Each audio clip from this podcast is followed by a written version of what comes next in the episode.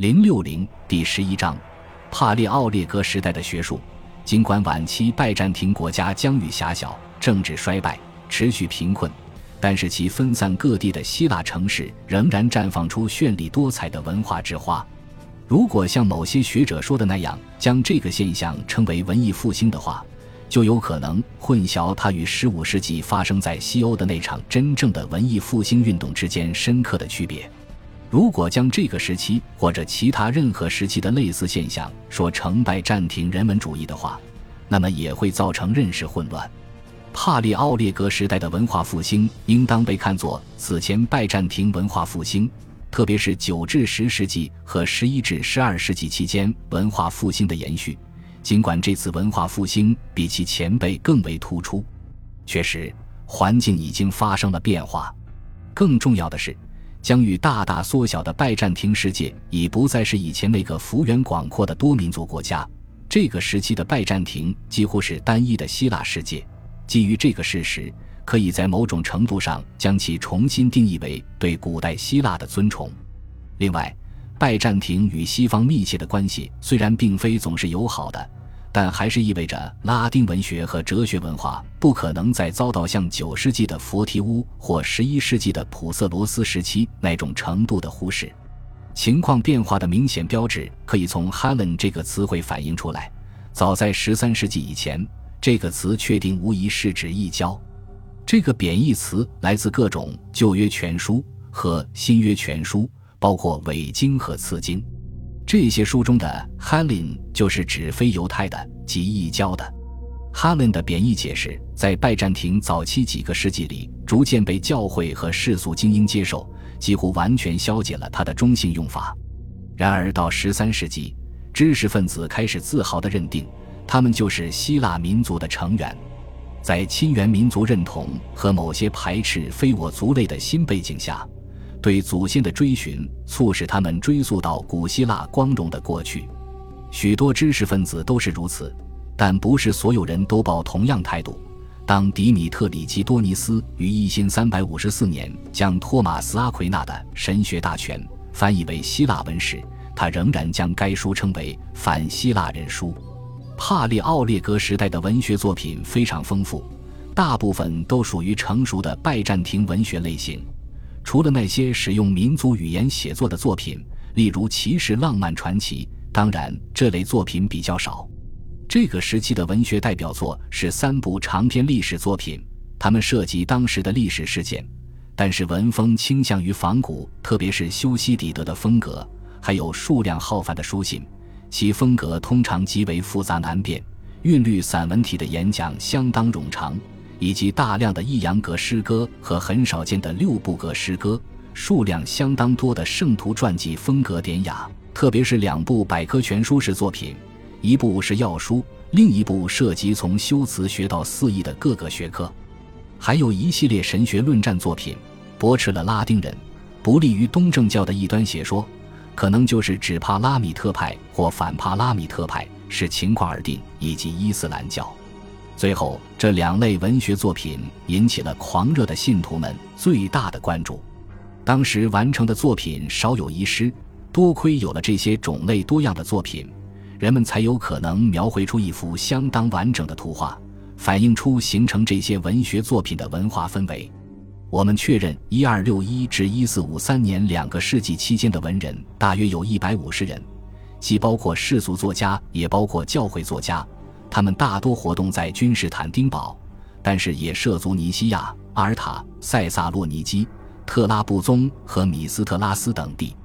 这些作者的通信显示出大量姓名的交错混杂，以至于好像所有的人都认识其他所有的人，并相互通信。在这个狭小的群体中，小团体聚集在几个强大的中心周围，那里能够为他们提供物质保障。按照重要程度排序。赞助资金来自皇帝宫廷，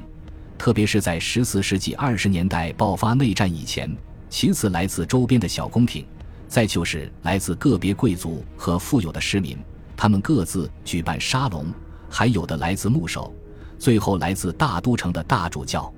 举个例子来说，博学多才的尼基弗鲁斯·格里高拉斯的学术生涯主要是靠赞助维持的。在他年轻时，曾受到担任其所在城市希拉克利亚一本都卡主教的叔父的资助。后来，他前往君士坦丁堡定居，并得到牧首约翰十三世和皇帝安德洛尼库斯二世的资助。但是，最为重要的是，他得到宰相迪奥多里维托西提斯提供的保护。后者公开宣称，格里高拉斯是其信仰上的继承人，并派他担任其修复的霍拉修道院一个收入丰厚的肥缺。书籍和文献是知识分子活动的主要物质条件。作为拉丁骑士征服活动的后果，究竟有多少历代积累的古籍文献遭到毁坏？这个问题始终模糊不清。但是可以肯定的是，帕列奥列格时代的突出特点是迫切需求古代文献文本及其抄写本和注释本。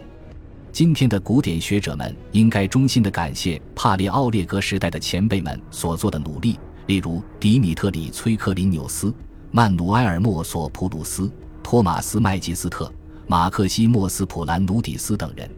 这些学者完成了阿提卡语言词典，整理了像赫西俄德和品达这类诗人作品的新版本，重新构建起具有约束性的诗歌规范要求，还整理出索福克勒斯和欧里庇得斯这些悲剧作家作品的新版本。他们为品达、悲剧作家和阿里斯托芬的作品做注释。他们整理的大量阅读物，如索福克勒斯和迪奥克里图斯的作品，至今仍是公认的最经典的读物。他们重新发现了许多古代作家，数百年来的传统一直没有关注过这些作家。例如，马克西莫斯·普兰努底斯就重新发现了托勒密的地理学和潘诺堡人诺努斯的狄俄尼索斯。他们整理出的许多作家作品的完整文本，至今仍然是我们知识的基础。还是这个普兰努迪斯编辑整理出了普罗塔克的作品和希腊警句格言文集。后面这个版本，我们现在还称为普兰努迪斯文本。古代警句格言中下流的黄段子，特别是那些同性恋的内容，都被这个版本删除了。他留给我们大约四百句其他作品中找不到的警句。学者和貌似有学问的贵族妇女争相收集古代文献，相互传阅古代手抄本。当他们有能力时，就建立了包括世俗和宗教作品的图书馆。十四世纪前二十五年，在霍拉修道院收藏的迪奥多里的图书一直珍藏到一因四百五十三年，那时它仍然是君士坦丁堡最大的图书馆。霍拉修道院收藏的某些文本或部分图书，至今仍保存在伊斯坦布尔、牛津、梵蒂冈、维也纳和巴黎的图书馆里。拜占庭的文学活动并不是件新鲜事。我们承认，在帕列奥列格时代，其文学活动无论在数量和质量上都达到特别高的水平。矫揉造作的阿提卡风格从来也没有超越清新质朴的风格。我们要提出的问题是。帕里奥列格时代文化复兴究竟是否在与其相关的古典遗产方面开拓出新的领域？是否扩大了其旨趣的范围？最后是否摆脱了传统的拜占庭模式的束缚？在所有这三方面，我们都可以给出大体肯定性的回答。在本书行文中，我们一再强调，拜占庭文学文化主要是建立在古代晚期基础上，也就是我们称之为的第二博学时代。最广受追捧的作家不是今天古典系中研究的那些人物，而是像卢西恩、亚里斯泰迪德、里巴尼乌斯、西奈修斯及其基督教同人，如卡帕多西亚的教父们、纳西昂的格里高利和圣巴希尔这样一些作家。注重文学风格而不注重思想意识形态上的可疑内容，意味着这些作家偏离他们各自所处的历史环境，恰如其表现的那样。按照永恒不朽的文学杰作的标准创作，成为一批卓越的作家。修辞学家的影响在帕里奥列格时代并没有降低，而这个时期古代的影响首次在三个而非两个方面兴盛起来。迪奥多里在其分析评价德摩斯梯尼和亚里斯泰迪德的论文中，把他们不同类型的演讲术之间的区别归因于他们生活在不同的时代。